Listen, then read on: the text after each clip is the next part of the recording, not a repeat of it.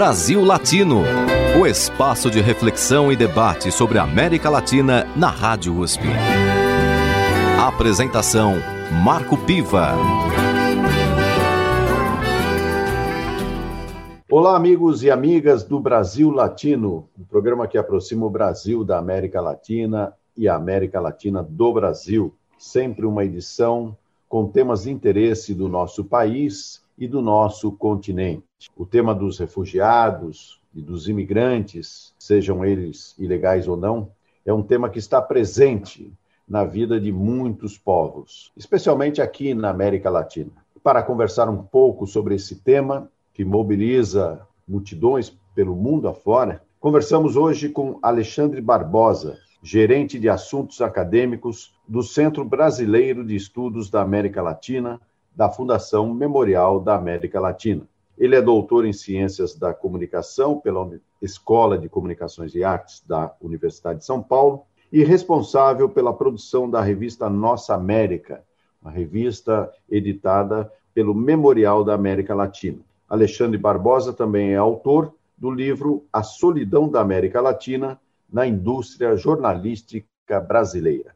Bem-vindo ao Brasil Latino, Alexandre Barbosa. Obrigado, Marcos. É sempre um prazer voltar aqui ao Brasil Latino. Obrigado aos ouvintes. Sempre um grande prazer. Alexandre, é, nós temos esse tema que está muito presente atualmente é, na mídia internacional por conta da questão dos refugiados, dos deslocamentos forçados, enfim, uma série de situações que têm provocado uma grande discussão. Como é que está essa situação especificamente na América Latina?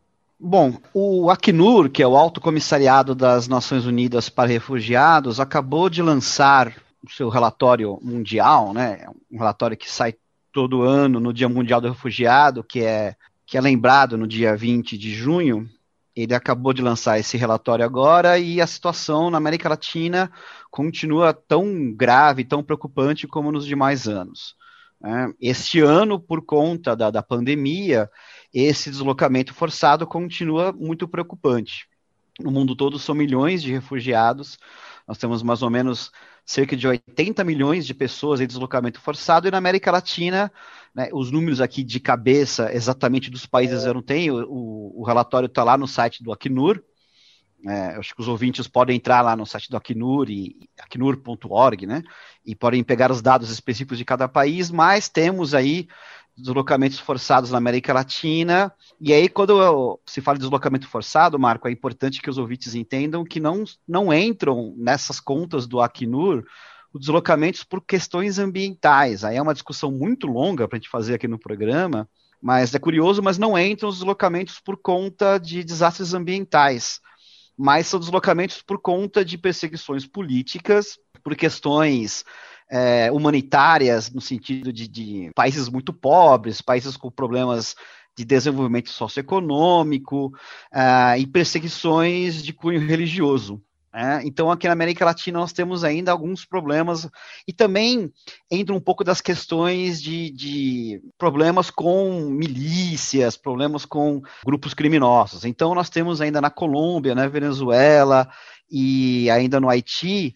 É, sérios problemas com deslocamentos forçados. É, então, o contingente ainda de imigrantes da Colômbia e da Venezuela no Brasil ainda é muito grande, e creio que os ouvintes né, devem perceber nitidamente nas ruas e também nos serviços em geral né, a quantidade de imigrantes pedindo né, auxílio né, nos, faróis. Aqui mesmo do lado de casa, eu conheço famílias de venezuelanos e colombianos pedindo dinheiro nos faróis, e eles devem estar percebendo também um processo aí um esforço do, do, das políticas públicas de, é, de migrantes que estão sendo o que, o que o governo chama de interiorização, ou seja, de recepção desses migrantes, desses, desses migrantes que recebem a condição de refugiados em é, como trabalhadores, né, como cidadãos brasileiros, e eles passam a, a fazer parte é, do contingente de trabalhadores brasileiros. Então ainda é, ainda é uma situação preocupante para o conjunto da humanidade. Alexandre, o nosso país ele é formado por diferentes culturas. É muito famosa essa ideia de que o Brasil é, tem uma identidade muito especial por conta dessas contribuições de povos que vieram de outros lugares e aqui se instalaram. No caso dos refugiados, existe uma compreensão, de um modo geral, da sociedade brasileira a respeito da necessidade de acolhimento dessas pessoas, ou você vê é, ainda a existência de preconceitos na linha até de uma xenofobia? É, essa é uma questão complicada também, né, Marco? Vou tentar aqui, dentro da nossa agilidade jornalística do rádio, né, tentar resumir um pouco essa questão. Sim, é, faz parte da nossa formação é, essa questão da imbricação das culturas. Né? Nós temos a nossa matriz africana, a nossa matriz indígena, a nossa matriz europeia. Creio que todos os estudantes é, já estudaram isso, já viram isso. E, e, por mais que isso seja nítido, né, nós temos as contribuições da, das, das, três culturas na, na, dessas três matrizes na nossa cultura, é sempre é muito difícil da gente, da, da, da sociedade no geral, perceber isso principalmente em momentos de crise como vivemos agora.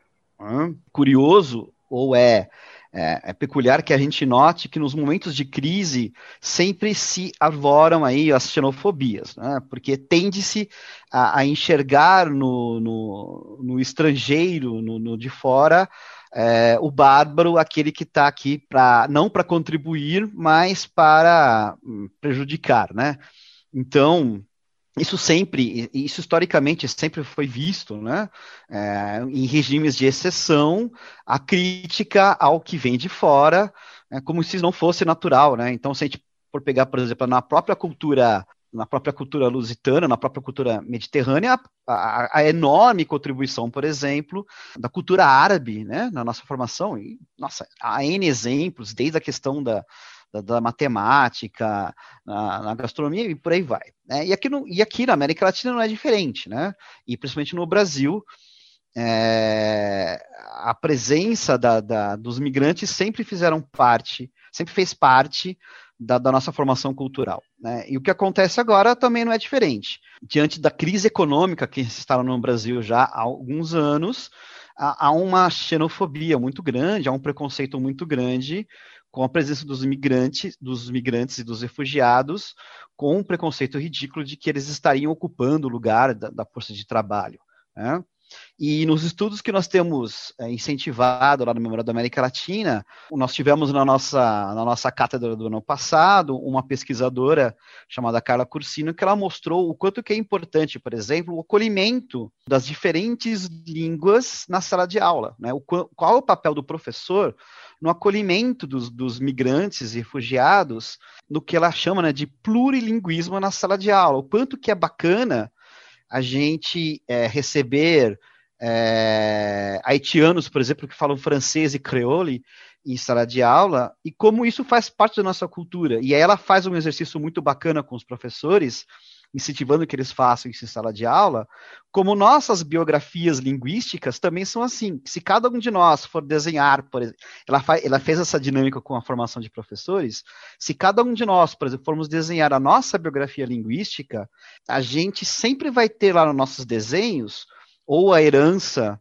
é, nordestina ou a herança de outros de outros povos é, que formaram a nossa a nossa a nossa linguagem, né? E, e quanto isso enriqueceu a nossa cultura, né? e quanto isso continua enriquecendo. E o brasileiro gosta, por exemplo, de, de, de, de se gabar é, do samba, do futebol, e, e, e, essas marcas culturais que a gente gosta de se gabar e de se vender para o mundo, todas são marcas culturais advindas dessa, é, eu não gosto de usar a palavra miscigenação, mas vinda dessa, dessa, dessas imbricações. Né? Então, isso faz parte do nosso passado, faz parte da nossa cultura e vai fazer parte dela no futuro. Então, é muito importante que nós, latino-americanos, e principalmente nós brasileiros, entendamos que é, é preciso sim acolher e entender que isso faz parte da nossa formação e vai fazer parte do futuro, e é importante que isso aconteça, porque é justamente dessa, dessa troca cultural que nascem as grandes, as grandes formações e que se desenvolvem as, as grandes culturas e se desenvolvem as, os grandes progressos. Né? A gente nenhuma grande civilização ela cresceu né, e se desenvolveu fechada nela mesma. Nesse sentido, a Fundação Memorial da América Latina está lançando, através do Centro Brasileiro de Estudos da América Latina, um edital de bolsas para doutorandos, cujo tema é exatamente refugiados, não é? Mas sobre esse tema, Alexandre, nós vamos falar no próximo bloco. Eu quero agora que você sugira uma canção para os nossos ouvintes. Pô, Marco, tem um, uma canção muito bonita, do, uma interpretação muito bonita de um grupo folclórico, um grupo popular chileno chamado Inti Limani, que é um grupo histórico, né? E ele, ele fez uma regravação chamada La Pequinha Lima, que ela fala um pouco sobre esse tema, né? Ela fala sobre é, cidadãos é, de outros países andando é, pelas, pelas ruas. E nesse, em um, em um trecho de La Pequena Lima, ela, ela coloca versos do atual Pio Punk. Então, recomendo muito que os ouvintes ouçam La Pequena Lima, que está numa interpretação belíssima. Então, na sugestão do professor Alexandre Barbosa, vamos ouvir La Pequena Lima, com Inti Limani. Brasil Latino.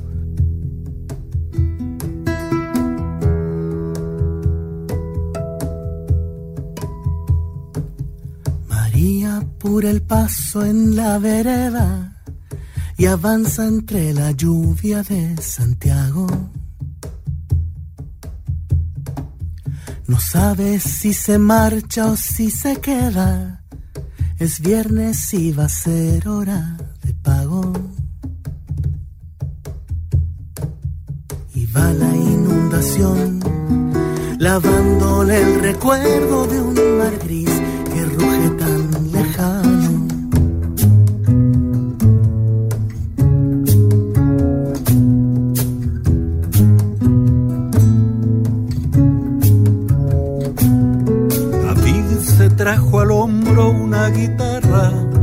como única y discreta compañía queriendo de una vez soltar amarras, partió con rumbo sur un muy buen día. Y canta su canción, y el público lo aplaude, y la lluvia se hace melodía.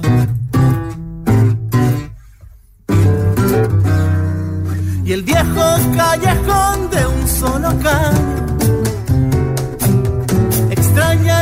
picar de algún cajón.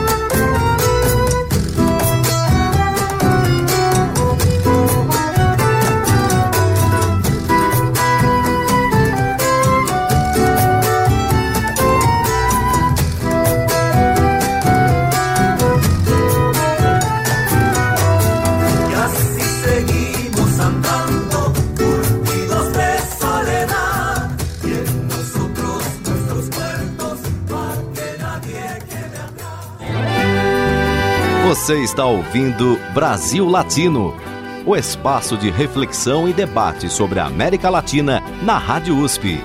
A apresentação: Marco Piva.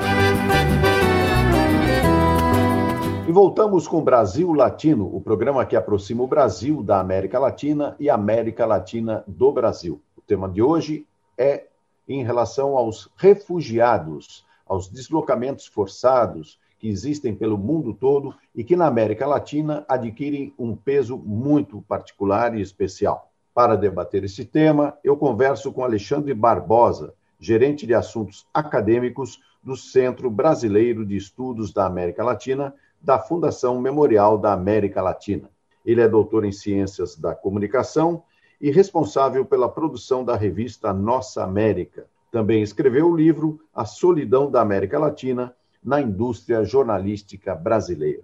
Alexandre, a Fundação Memorial da América Latina lançou um edital de bolsas para doutorandos com o tema dos refugiados. Eu gostaria que você, então, ampliasse essa informação para os nossos ouvintes. Então, muito bem. No Memória da América Latina está instalada uma cátedra que faz parte da, da rede Unitwin Unesco é, para a integração da Então se chama Cátedra Unesco Unitwin para a integração da América Latina. Tá? É uma cátedra de, de pesquisas que tem como objetivo fazer é, pesquisa sobre a integração latino-americana, a integração dos povos latino-americanos.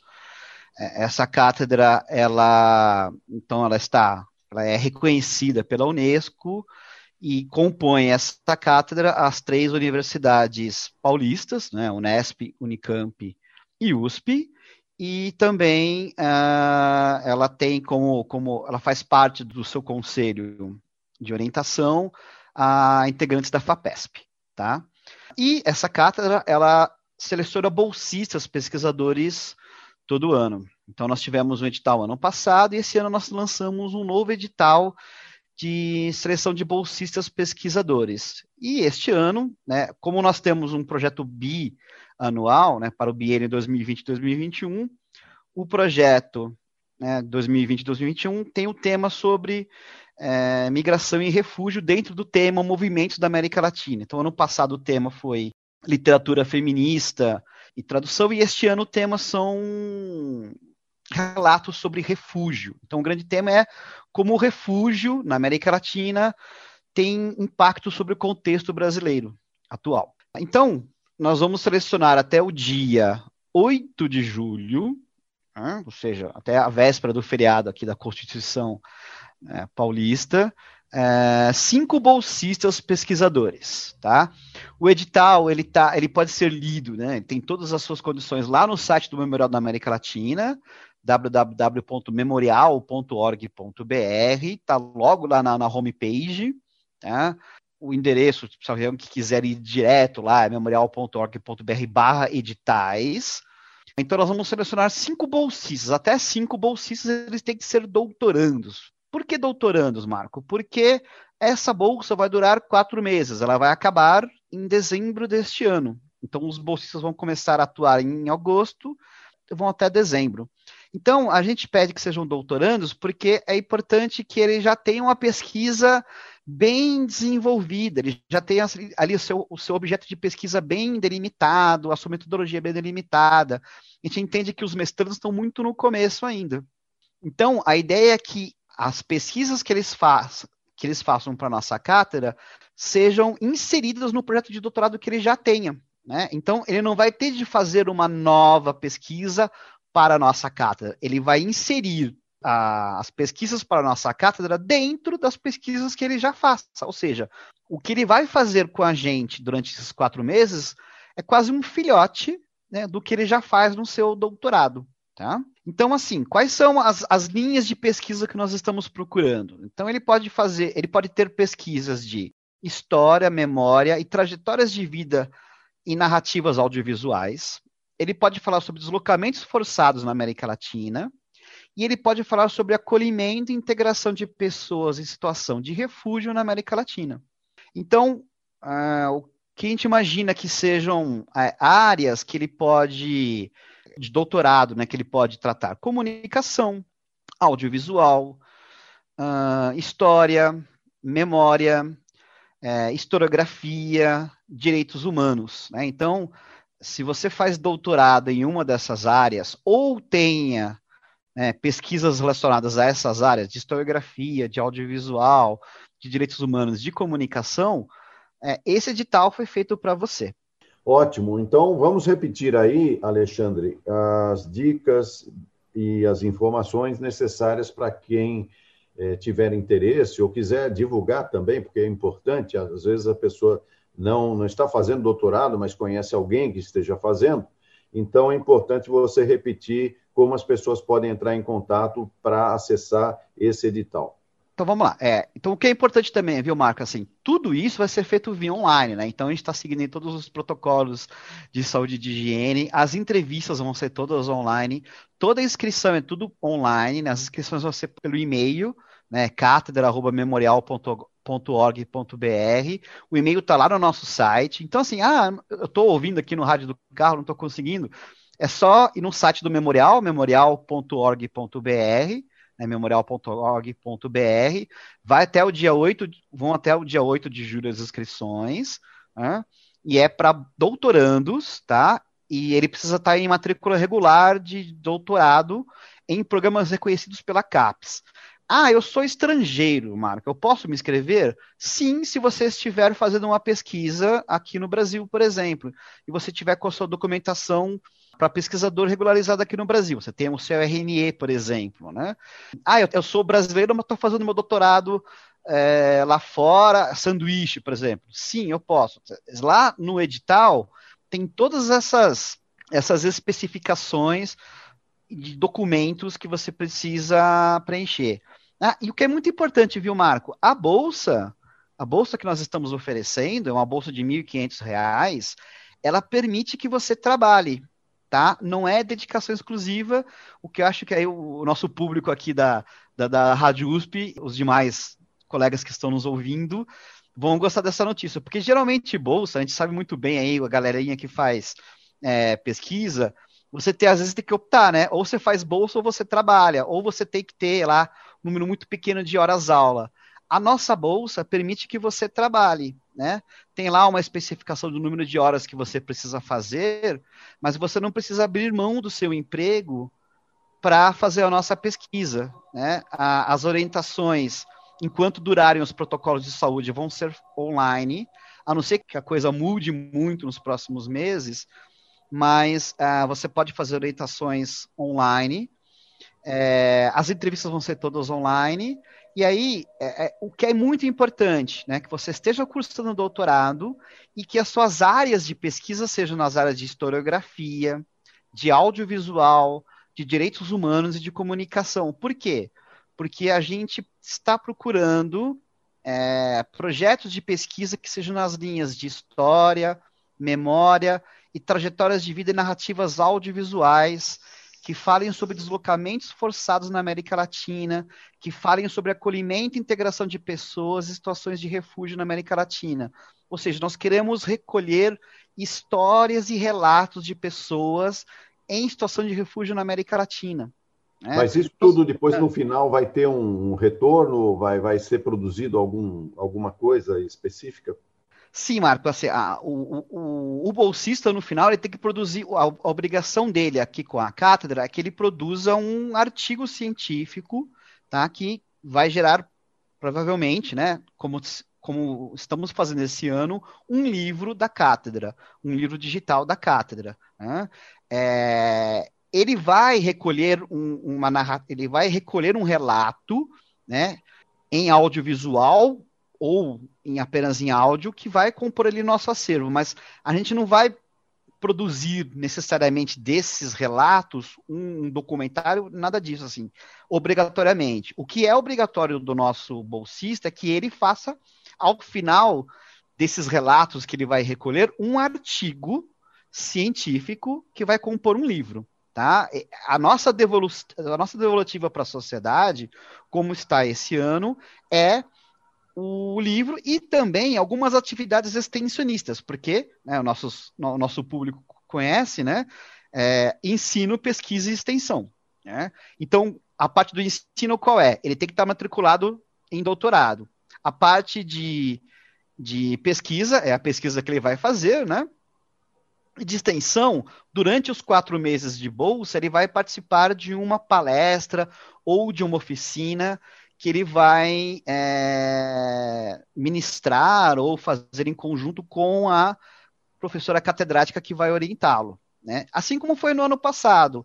É, as quatro bolsistas que nós selecionamos na cátedra passada, elas ofereceram cursos ou oficinas ou palestras relacionadas às pesquisas que elas estavam desenvolvendo via, né, via Zoom do memorial, via a, as redes sociais do memorial, para o público em geral. Né? Então, essa é a contribuição que o memorial faz para a sociedade dessas pesquisas que nós vamos subsidiar, né, ou ajudar a subsidiar com as bolsas que nós estamos oferecendo. Muito bem, é, é muito importante essa contribuição do Memorial da América Latina, porque que faz é, jus, inclusive, à sua própria existência, que tem mais aí de, de mais de três décadas, né, desde que foi criado é, num projeto arquitetônico de Oscar Niemeyer, que marca bastante é, a, as imagens da cidade de São Paulo. E, aliás, é, o memorial é, tem também a produção da revista Nossa América, que está sob sua responsabilidade, Alexandre. Também é bom você falar um pouco pouco sobre a revista e como que as pessoas podem acessar. Bom, a revista Nossa América também, assim como a Cátedra, Marco, a revista Nossa América ela está nos estatutos né, do, do Memorial da América Latina. Quando o memorial ele foi idealizado pelo nosso querido e cada vez mais necessário Darcy Ribeiro lá atrás, né, quando ele pensou nesse, nessa instituição que é o memorial, né, como sendo uma. Uma vez um, um, um colega uruguaio, se não me engano, ele falou que o memorial ele é a esquina. Não, acho que foi um colega mexicano, ele falou que o memorial ele é a esquina da América Latina em São Paulo, né? Ele pensou no CBAL como sendo esse braço acadêmico do memorial, então a cátedra seria esse lugar para fazer a intersecção das pesquisas, e a Nossa América ela é uma revista de divulgação do que acontece lá na, na América Latina. A Nossa América não é uma revista científica como é, alguns podem pensar, né? Porque já que a gente está falando de cátedra, de pesquisa tal, a Nossa América é uma revista de divulgação de debates, ela trata de grandes temas. A revista que atualmente está, né, a última revista que nós editamos foi homenagem aos escritores centenários latino-americanos que completaram 100 anos no ano passado. Clarice Lispector, a, o Mário Benedetti, Uruguai, e o João Cabral de Melo Neto. Né, nós editamos essa revista em setembro do ano passado. Ela está lá no site do Memorial também. É, se o ouvinte for no, no canal Publicações, no site do Memorial, ele vai poder fazer o download gratuito dessa revista. Ela também tem, né? Ela também está disponível lá na biblioteca, no seu, no seu número impresso, e ela foi distribuída para mais de 200 bibliotecas públicas da América Latina. Né, algumas bibliotecas de escolas também receberam essa, essa versão impressa. Agora, em setembro, né, nós vamos editar o próximo número que vai falar sobre os 17 Objetivos de Desenvolvimento Sustentável da América Latina da ONU, né? Então nós vamos falar sobre, nós vamos tratar evidentemente da questão da pandemia, da, da, da Covid-19. Então nós vamos falar sobre né, como que a América Latina se insere em alguns desses, desses objetivos do desenvolvimento sustentável. Né? Nós vamos falar sobre educação de qualidade, como que o memorial conseguiu é, se inserir, se manter as suas atividades em meio à pandemia, é, como é que a gente sobreviveu, né? Uma instituição que, como, como você falou muito bem, né?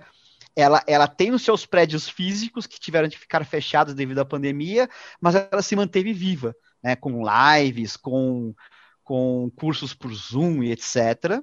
Né? Depois nós vamos falar sobre é, a questão da igualdade entre os povos, então nós vamos falar sobre por exemplo, nós, né, vou até lançar assim, quem conhece, por exemplo, São Vicente Granadinas?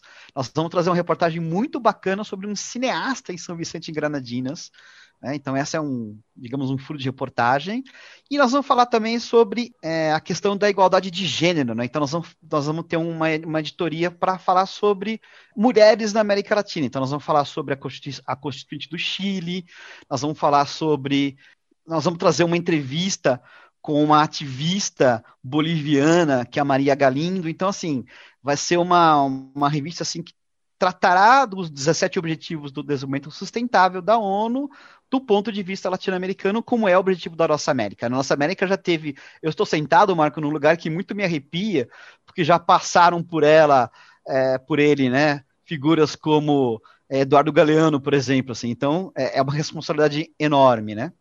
É verdade, é verdade. Alexandre, você é, tem esse conhecimento da América Latina e ninguém melhor do que você aí para também, como professor de jornalismo, tocar essa importante publicação Nossa América, que as pessoas podem acessar no site do Memorial da América Latina. Alexandre, vamos agora ouvir mais uma música. O que, que você indica para os nossos ouvintes? Bom, como a gente está falando sobre essas questões né, de, de, de mudanças, né, que a gente está sempre né, sujeito, a, a, América Latina está sempre em ebulição, né, estamos estudando, eu vou colocar aí para os ouvintes um clássico, né, da, interpretado pela Mercedes Sosa, Todo Cambia, ou seja, tudo muda, né, tudo ao todo momento. É, a mudança sempre necessária, principalmente na América Latina. Vamos ouvir então Todo Cambia com Mercedes Sosa. Brasil Latino.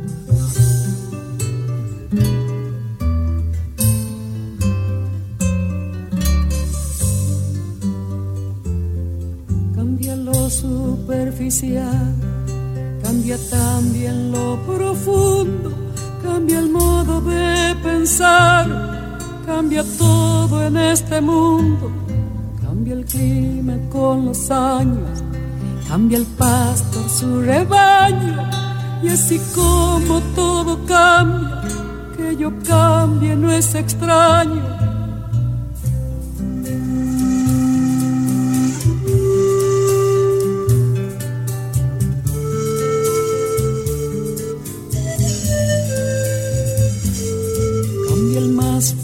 brillante, de mano en mano su brillo. Cambia el nido el pajarillo, cambia el sentir un amante, cambia el rumbo el caminante, aunque esto le cause daño. Y así como todo cambia, que yo cambie no es extraño. Cambia, todo cambia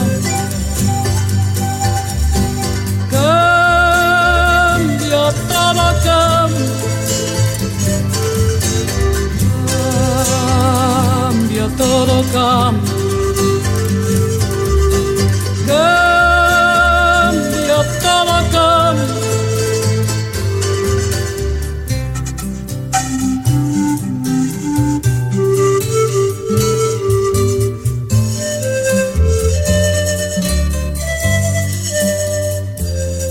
Cambia el sol en su noche subsiste. Cambia la planta y se viste de verde la primavera. Cambia el pelaje la fiera, cambia el cabello el anciano. Y así como todo cambia, que yo cambie no es extraño.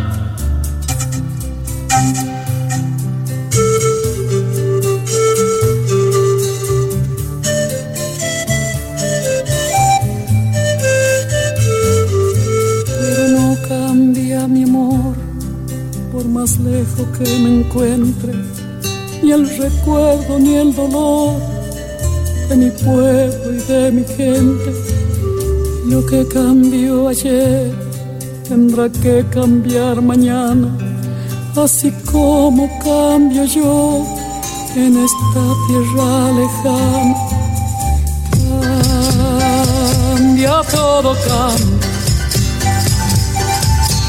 Cambia todo, cambia.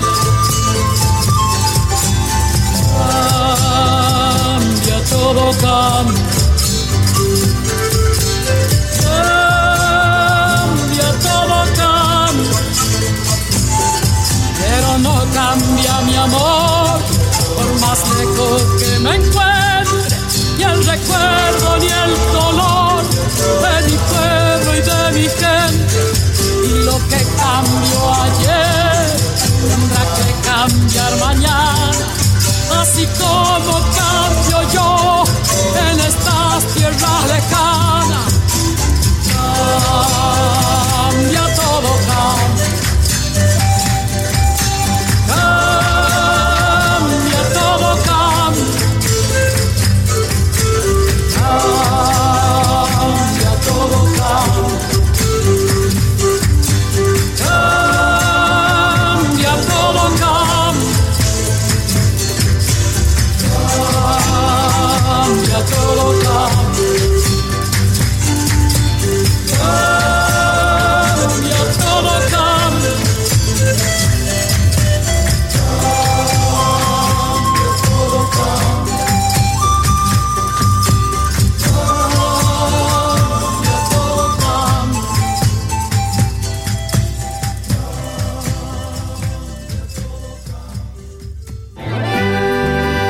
Você está ouvindo Brasil Latino, o espaço de reflexão e debate sobre a América Latina na Rádio USP.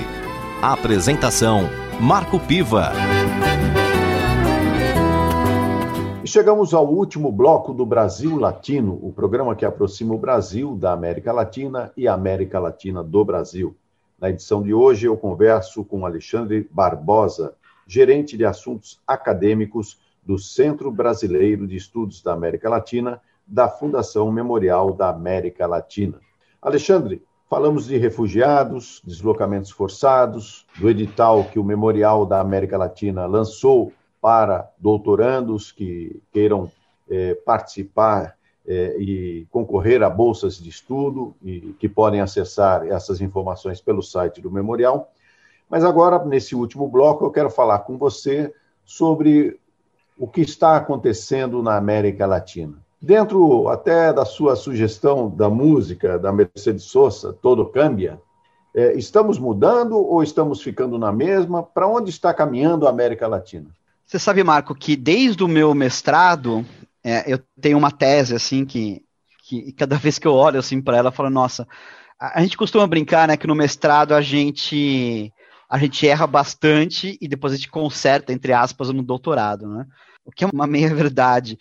Mas, de fato, assim, eu errei muita coisa no mestrado, mas nesse, desse ponto de vista, às vezes eu falo, puxa, isso é verdade. No meu mestrado eu falei que uma comparação que era sempre possível de ser feita é que, é, tal qual os 100 anos de solidão, a América Latina vive ciclos, né? Uma das interpretações que a gente faz da obra do Gabriel Garcia Marques é que é, esses 100 anos que ele fala na, na, na obra, né, 100 anos da família Buendia, é como se fosse uma metáfora da América Latina, né? Uma família condenada a viver seus 100 anos de solidão, né, uma estipe condenada a não ter uma segunda oportunidade sobre a Terra, que parece ser uma espécie de destino manifesto latino-americano. Né? É como se a América Latina vivesse condenada a seus ciclos de solidão. O que significa isso? Que todas as vezes que a América Latina tentou se emancipar, ou seja, caminhar pelas próprias pernas, havia sempre alguma coisa, alguma interferência externa ou interferência externa com apoio de alguma questão local que impedia que esse movimento de caminhar pelas próprias pernas acontecesse. Se você ler o Canto Geral do Pablo Neruda, que é uma espécie de Lusíadas brasileiro, né, guardadas as devidas proporções, né, que, que é, um, é, um, é um poema épico da história latino-americana. Se você ler aí é, As Veias Abertas da América Latina, que continua sendo um clássico da história do desenvolvimento ou do subdesenvolvimento latino-americano, são livros que contam muito essas idas e vindas da história latino-americana. Né? E agora, né, que ganham muita força os livros ou as, as bibliografias sobre o neocolonialismo ou sobre o decolonialismo, né, com o Minolo, com a, com a Walsh, né, é, que falam sobre essa questão de como é, a herança colonial né, colocou profundas marcas no nosso, nas nossas condições atuais, essas teses ganham ainda mais força. Né? O que eu quero dizer com isso? É muito difícil, Marco, a gente olhar hoje para a nossa sociedade latino-americana e não ver como, é, de fato, a escravidão provocou profundas feridas e ainda provoca. Né? Todas as discussões que nós temos hoje sobre o racismo estrutural, sobre como o racismo ainda se manifesta, né? Recentemente, agora você vê, o, o Corinthians demitiu um dos seus jogadores porque ele, num jogo online, é, se manifestou de forma racista o jogador admitiu isso, né? Tentou pedir, é, pediu desculpas, mas o Corinthians não aceitou e, e demitiu o jogador. Né? O racismo ali, né, tá presente, ele admitiu, e não há como a gente dissociar o racismo da, da nossa herança colonial. Estou fazendo todo esse, né? Estou parecendo um professor mesmo, né? Fazendo todo esse essa abertura para dizer que sim, né? A América Latina, ao mesmo tempo que ela tenta mudar, ela ainda tem os seus pés fincados na sua herança colonial. Né? É muito difícil a gente é, olhar para os desdobramentos políticos em qualquer país sem a gente é, notar como a herança do nosso passado colonial e principalmente do nosso passado pós, do nosso passado neocolonial marcam a nossa vida. Né? Nessa semana mesmo, né, a gente estava aí acompanhando os desdobramentos da, da, da cobertura política brasileira que estava muito quente e as rádios comerciais pararam, assim, dando aquele plantão para, o, para um, um desastre que aconteceu nos Estados Unidos, em Miami. Né? Por que, que isso... É, eu entendo, por exemplo, que isso tenha... É, que tenha noticiabilidade porque a comunidade brasileira em Miami é muito grande mas é, diante da, da, efervescência da, da cobertura que a, que a, cobertura brasileira dependia, você parar a cobertura para dar como, como né, um termo que nós jornalistas usamos muito assim como parem as máquinas, vamos falar sobre Miami, é muito desproporcional, né? Isso é só um exemplo, Marco, de como é, a nossa, a nossa, o nosso dia a dia continua muito marcado pelo que acontece da nossa história, né? Então, assim, é, a nossa, o nosso olhar como pesquisadores latino-americanos e como críticos de mídia latino-americanos, seja para as eleições no Peru, seja para as eleições no Equador, né, que foram antes do, da, da, da, das eleições no Peru, seja para a questão da, da constituinte paritária no Chile, é, tudo isso tem de ser acompanhado com um olhar um pouco mais profundo das nossas condições históricas, né? Então, assim, a nossa cobertura, o nosso olhar para o que acontece politicamente em cada um dos países, ele não pode ser um olhar factual, né? E acho que esse é o nosso grande problema da cobertura jornalística, e aí, assim, eu não, eu não quero ser um Budsman de coleguinha, né? E eu, eu entendo perfeitamente a cobertura factual que, que a indústria jornalística faz. Né? A gente tem que falar quem ganhou e quem perdeu a eleição nos países. Mas acho que programas como esse, né, e é muito legal que a gente tem esse espaço aqui, é, a, a, revista que eu edito lá no Memorial, e outros, e outros canais, é, eles têm de ir além nessa análise. A gente não pode só falar quem ganhou e quem perdeu a eleição. A gente tem de explicar o porquê que determinado candidato ganhou e determinado candidato perdeu. Né? Então, assim, se nós tivermos uma onda conservadora latino-americana né, nos últimos anos, é, quando eu falo no conservadora, conservadora em vários sentidos, né? É conservadora na pauta econômica e conservadora principalmente no, no chamada pauta de retenção de alguns avanços, de alguns avanços na pauta sociopolítica. Né? É, por que, que isso aconteceu? É, eu convido muitos ouvintes a, a, olharem, os que, os que conseguirem, evidentemente, a olharem esses canais que, que passam programas mais antigos, né, e aqui uma dica de professor de comunicação. Né? Agora, esse, esses canais, eles têm um recadinho no final, né? Esse programa retrata usos e costumes da época. Por que, que isso acontece? Porque algumas piadas, essas piadas muito entre aspas, ou alguns quadros, ou algumas novelas, elas eram exibidas antigamente, mas hoje elas não podem, elas não é que elas não podem, elas, se elas fossem exibidas hoje, elas, elas seriam muito criticadas, né? E, e na época elas não eram, porque houve um avanço de algumas questões sobre homofobia, sobre racismo, sobre questões de gênero, que hoje são inadmissíveis, né? Então, tu, tu, todas essas questões sobre gênero, é, sobre etnia, elas vêm de uma luta dessas franjas sociais e elas são consequências também de toda essa questão sobre, neo, sobre decolonialismo que a gente tem falado, né? E isso resvala na política. Então, quando a gente vê um, um candidato ganhando as eleições com uma pauta conservadora, esse conservadorismo ele vai muito além da questão econômica. Ele tem a ver também com essa questão de se olhar ou não, pro, pro, se atentar ou não para esse debate sobre o neocolonialismo. É verdade, Alexandre. Você, inclusive, como professor de jornalismo, faz muito bem em, em trazer esse tema da necessidade de uma análise crítica sobre o comportamento da própria imprensa. E aqui não é só a imprensa brasileira, a imprensa latino-americana em geral é, parece que persegue e percorre o mesmo caminho. É, são poucas as exceções no sentido de uma mídia mais crítica, mais é, apurada até, no sentido das informações. É, eu até resgato na, na edição do dia 23 de junho, portanto recente, a Folha de São Paulo estampou é, uma foto grande na, na, capa, onde havia, aliás, uma foto muito bonita, uma indígena sozinha frente a um batalhão de choque da polícia é, do Distrito Federal.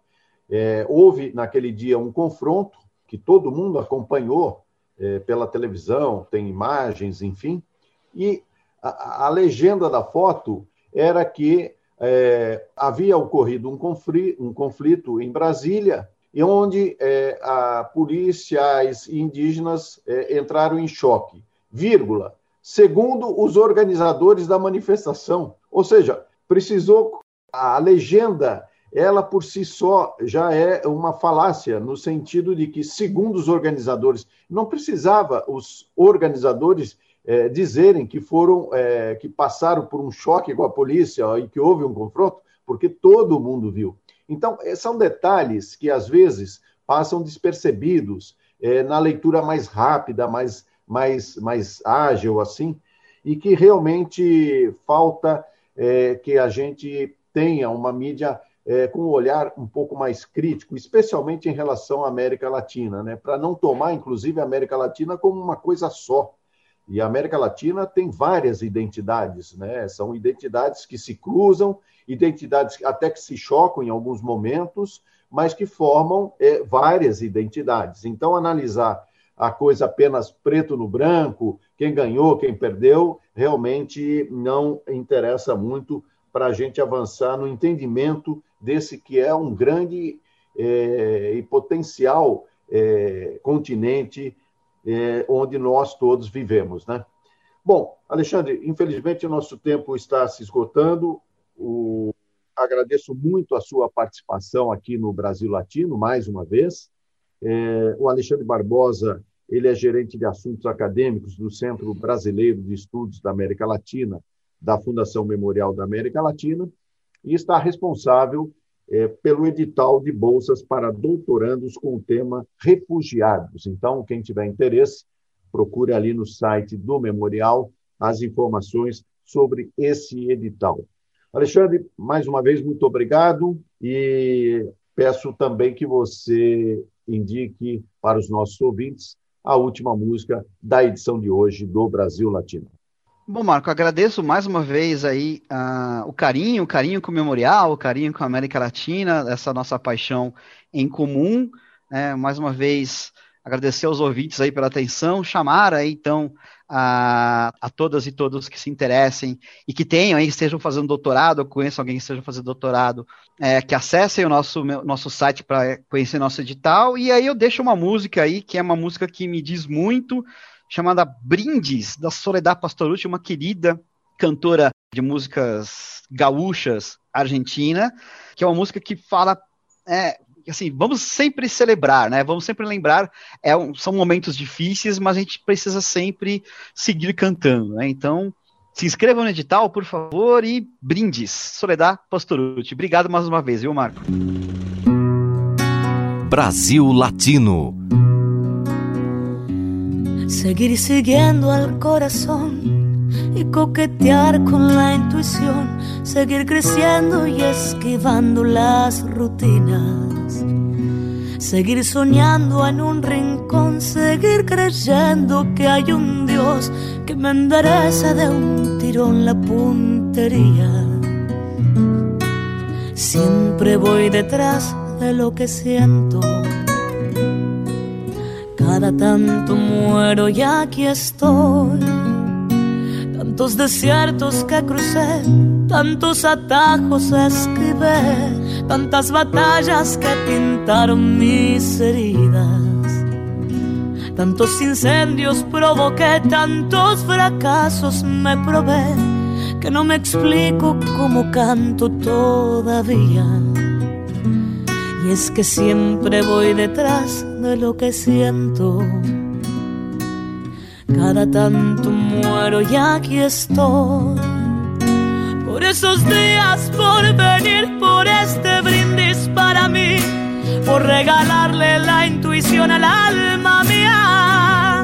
Porque los días se nos van, quiero cantar hasta el final. Por otra noche como esta doy mi vida.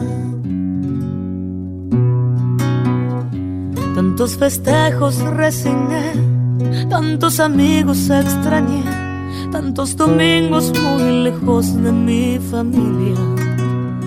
Tantas almohadas conocí, tantas canciones me aprendí, que los recuerdos me parecen de otras vidas. Siempre voy detrás de lo que siento cada tanto muero y aquí estoy. Tantas palizas esquivé, tantas traiciones me compré, tantos enojos me hicieron mostrar los dientes. Con mil abrazos me cuidé, con mil amores me curé, juntando heridas sigo creyendo en la gente. Siempre voy detrás de lo que siento cada tanto muero, pero hoy no. Por esos días, por venir, por este brindis para mí, por regalarle la intuición al alma mía. Porque los días se nos van, quiero cantar hasta el final. Por otra noche como esta doy mi vida. Y en esas noches de luna donde los recuerdos son puñal. Me abrazo a mi guitarra y canto fuerte mis plegarias. Y algo pasa, pero ya nada me hace llorar. Yo me abrazo a mi guitarra y canto fuerte mis plegarias. Y algo pasa, pero ya nada me va a cambiar. Por esos días, por venir, por este brindis para mí por regalarle la intuición al alma mía. Porque los días se nos van, quiero cantar hasta el final. Por otra noche como esta, doy mi vida.